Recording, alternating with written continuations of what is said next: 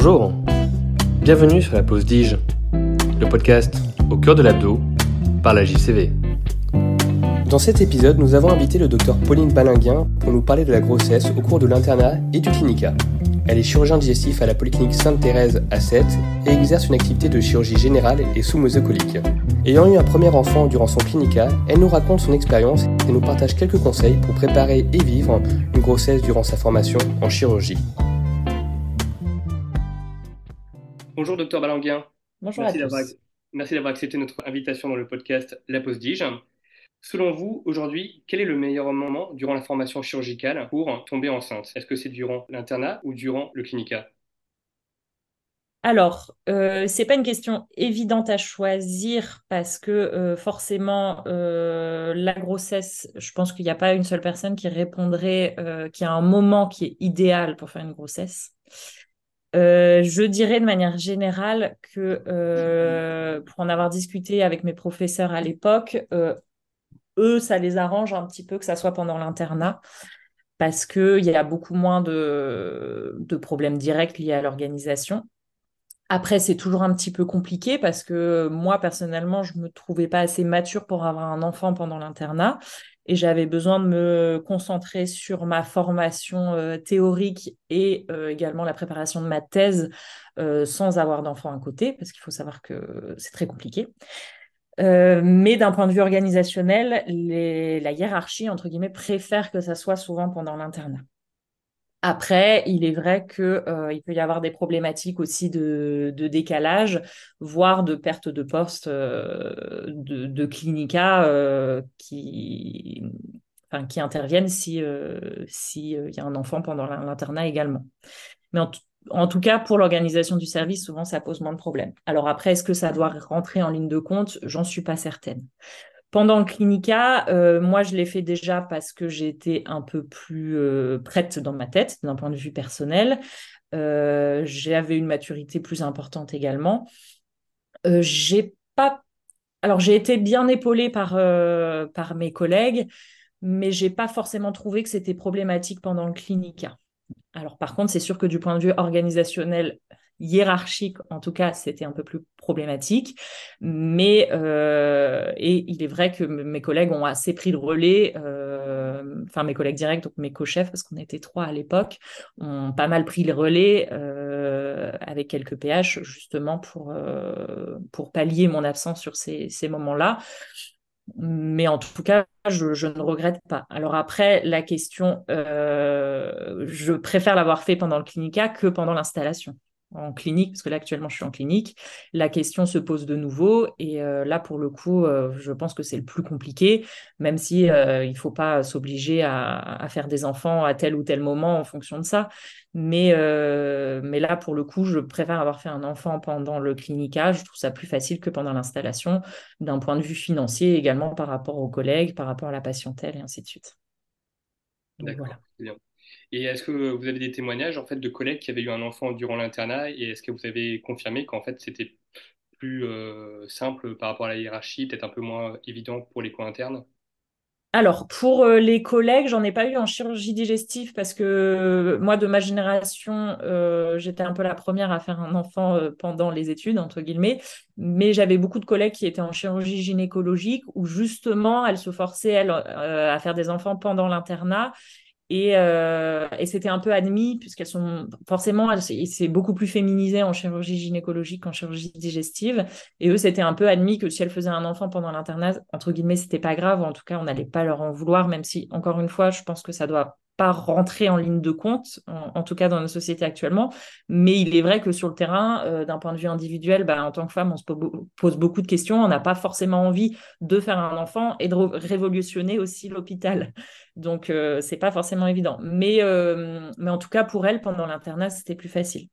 Alors après, par contre, j'ai eu des collègues hommes qui ont fait des enfants pendant l'internat, ou en tout cas des internes quand j'étais chef de clinique, et en fait, la question se posait aussi de ah bah tiens, pourquoi est-ce qu'il part plus tôt pour aller chercher ses enfants euh, euh, dans ces cas-là, c'était même plutôt les co-internes qui étaient durs envers leurs collègues que, le, que, que réellement la hiérarchie en, elle-même. Quoi.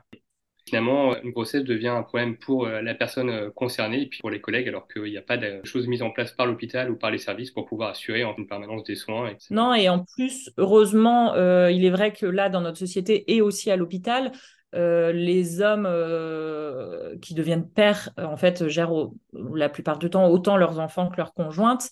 Et du coup, toute cette partie-là, elle est beaucoup plus équilibrée dans le sens où on admet beaucoup plus le fait bah, qu'effectivement, bah, un homme ou une femme va chercher son enfant. Et du coup, bah, il y a des moments où il ne peut pas être présent. Euh, mais du coup, se pose juste la question pour la femme de cette grossesse. Et c'est vrai que cette grossesse, même quand il y a des installations, alors quand on est à son compte, se pose le problème financier, mais quand on est en groupe, euh, bah forcément, les collègues euh, sont un peu mécontents d'avoir autant d'absence pour une grossesse. Donc, pour la femme, c'est vraiment le problème de la grossesse. Et malheureusement, enfin, malheureusement et heureusement, ça, ce sera jamais lissé. Mais c'est vrai qu'un arrêt, un, congé maternité, il s'agit de quatre mois et demi. Du coup, en fait, c'est un laps de temps qui est quand même relativement court. Et alors après, par contre, il y a le, il y a le fait d'avoir le congé maternité, mais il y a quand même le fait aussi que avant, pendant la grossesse, ça peut être un petit peu plus compliqué aussi en fonction de, la grossesse. Clairement, Parce que finalement, mm. on parle souvent du congé maternité, mais lorsque euh, un collègue euh, au ski euh, se fait une fracture du poignet ou quelque chose, parfois pendant deux mois il est immobilisé, il est privé de bloc mm. opératoire, et ça on n'en parle pas, c'est beaucoup plus admis.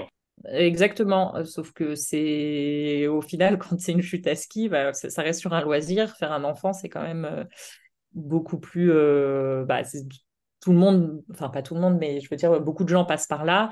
Et du coup, effectivement, c'est censé être quelque chose de, beaucoup plus ancré. Est-ce que tu as des conseils à donner en annonce au service, aux collègues co-internes ou aux collègues chefs de clinique?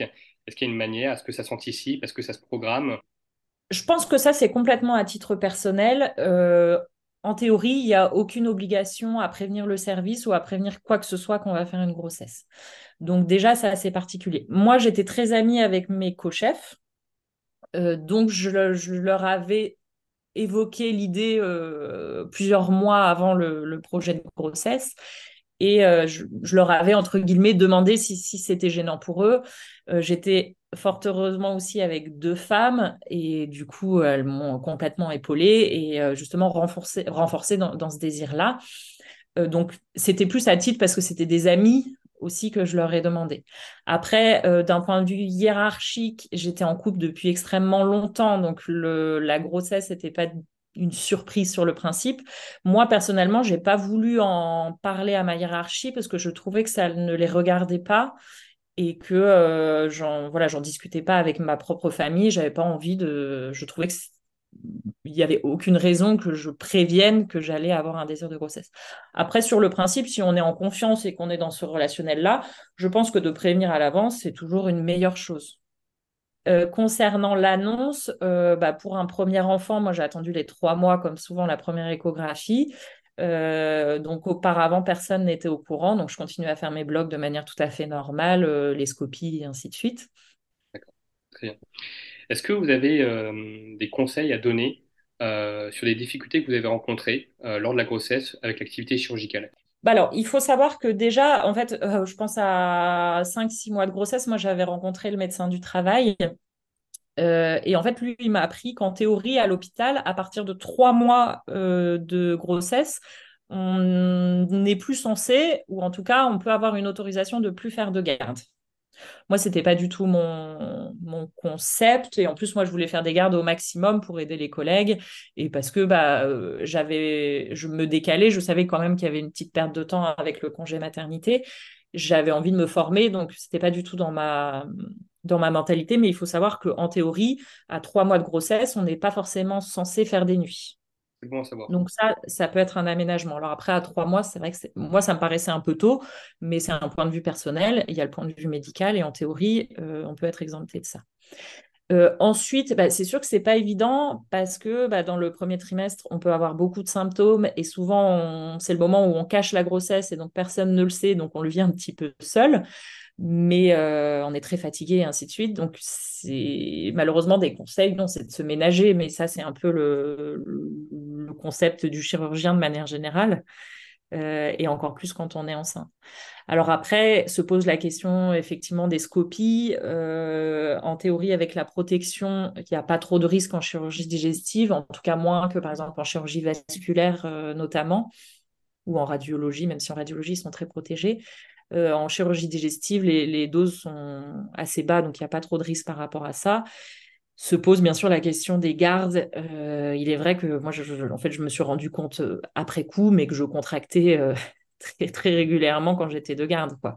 Donc, c'est pas forcément dangereux. Et en tout cas, les, gynéco, les gynéco-obstétriciens ont, très l'habitude de, de, leurs collègues dans ces cas-là. Donc, on a une surveillance qui est quand même particulière. Et au moindre signe, on doit arrêter.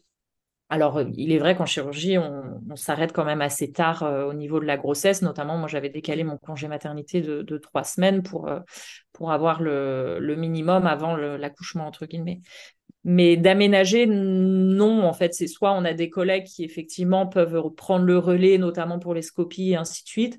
Après, moi, j'ai pas trouvé que c'était vraiment euh, dérangeant. C'est sûr que le tablier, euh, le médecin du travail n'était pas content du tout de le porter.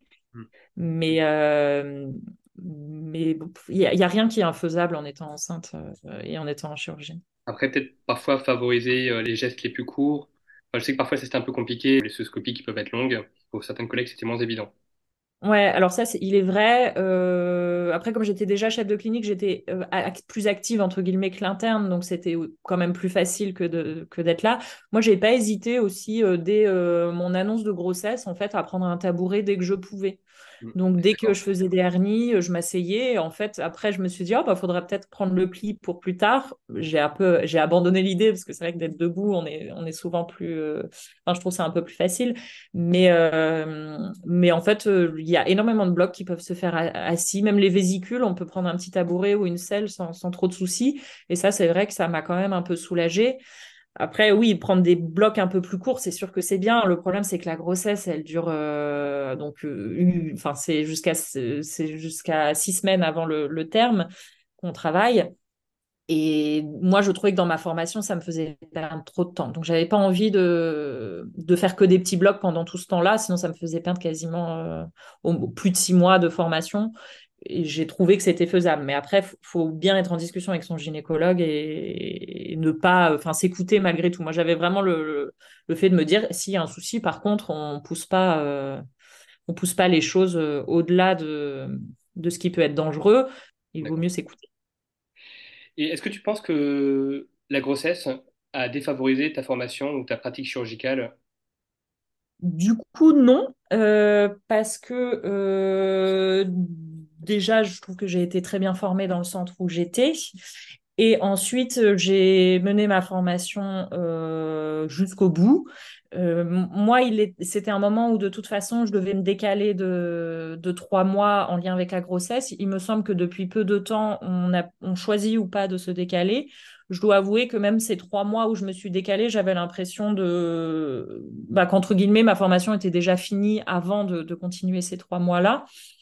Euh, et, pendant tout mon clinica, voilà, moi, j'ai jamais eu de moment euh, où j'ai dû euh, ne pas faire de reprise parce que je devais aller chercher mon enfant, ou j'ai dû aménager certaines choses, garder mon enfant malade ou des choses comme ça. il s'est peut-être arrivé juste une fois où j'ai dû demander un relais pour, pour ça, mais je veux dire, sur deux ans de temps, ça me paraît relativement correct. Et du coup, je trouve que c'est un peu dur souvent quand on quand certains pensent que, bah, comme on a des enfants, euh, notre euh, vie chirurgicale est entre guillemets finie. Euh, je trouve que ce n'est absolument pas le cas. Et même quand on voit, bah, quand les PH ou les professeurs ont des enfants, je parle surtout de la nouvelle génération qui, qui est très, très, très présente pour eux. Bah, on voit qu'ils euh, s'épanouissent toujours autant dans leur profession, voire plus, parce que ça nous fait quand même prendre énormément de recul par rapport à, notre métier, aux complications. Et je trouve que dans un sens, ça nous rend encore meilleurs chirurgiens. C'est intéressant. Ce sera le mot de la fin. Merci beaucoup. De rien, pas de souci. Si jamais tu as aimé cet épisode, n'hésite pas à mettre 5 étoiles, à t'abonner et à diffuser autour de toi. À bientôt sur la pause Dige.